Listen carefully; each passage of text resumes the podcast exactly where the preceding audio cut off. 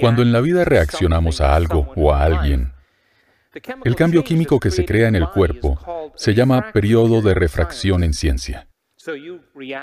Cuando reaccionamos a alguien o a algo, de repente nos sentimos diferentes a nivel químico y no sabemos cómo controlar la reacción emocional ante ese suceso.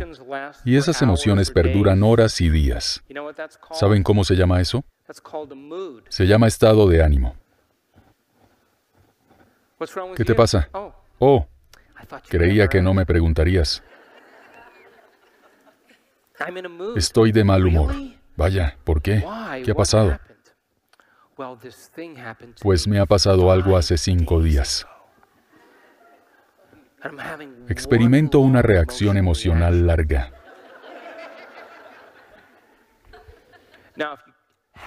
Con el mismo periodo de refracción, presente durante semanas, meses, se llama carácter.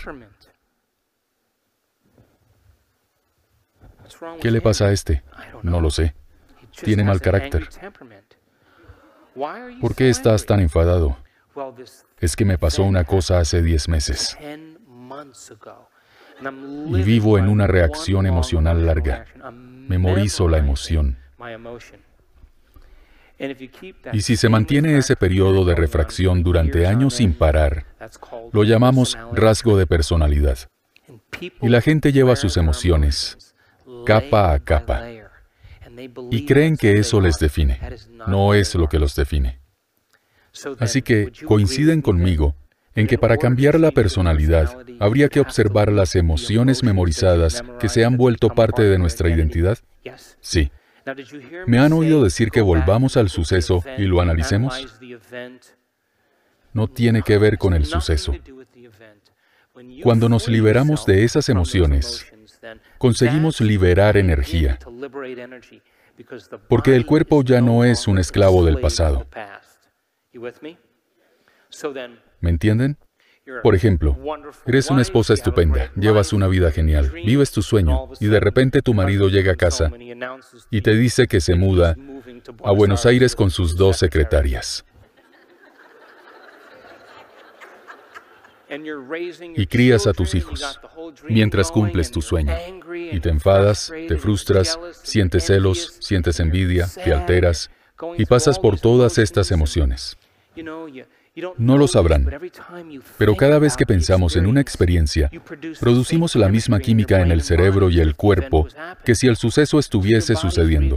Así que el cuerpo reexperimenta el suceso de 50 a 100 veces al día y condicionamos al cuerpo en la mente del pasado y llamas a tu madre.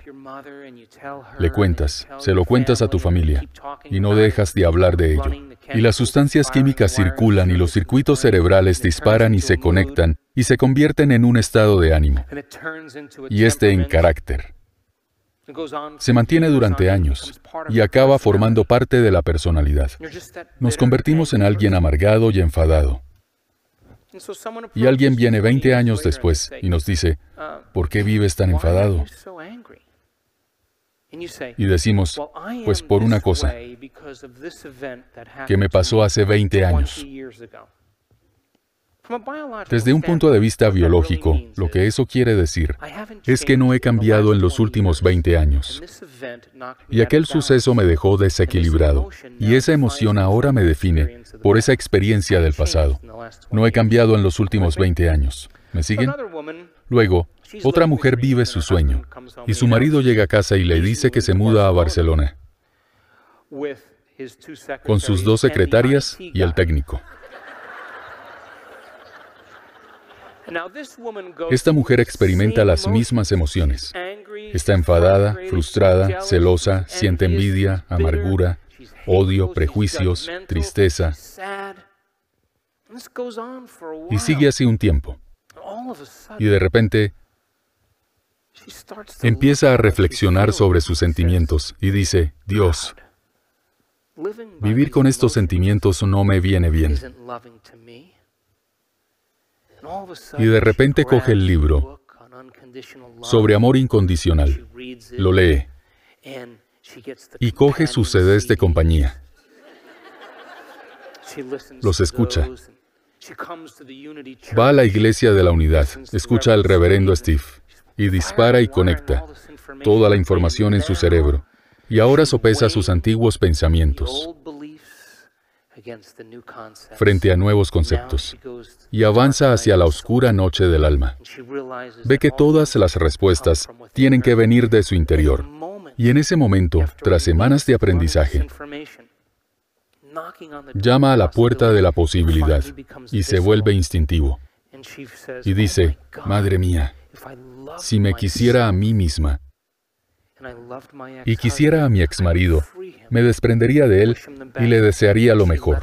Y se desprende de él. Reduce el periodo de refracción de sus reacciones emocionales. Y eso es la inteligencia emocional. Y continúa con su vida. Cría a sus hijos sola. Los lleva a partidos de béisbol, a partidos de fútbol, a ballet. Trabaja durante el día. Va a clase por la noche. Se levanta temprano y lleva a sus hijos de viaje.